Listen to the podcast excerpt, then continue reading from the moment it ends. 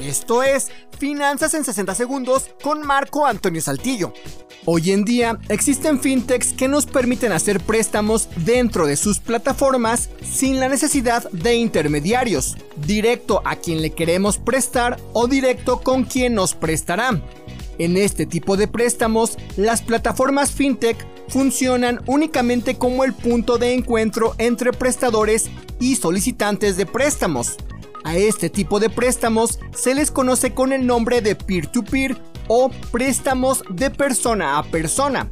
Otra posibilidad de financiamiento que ofrecen las fintech son los llamados crowdfunding, que son formas de financiamiento colectivo. Únicamente expones en la plataforma la razón del por qué quieres el préstamo y los participantes decidirán si te prestan o no.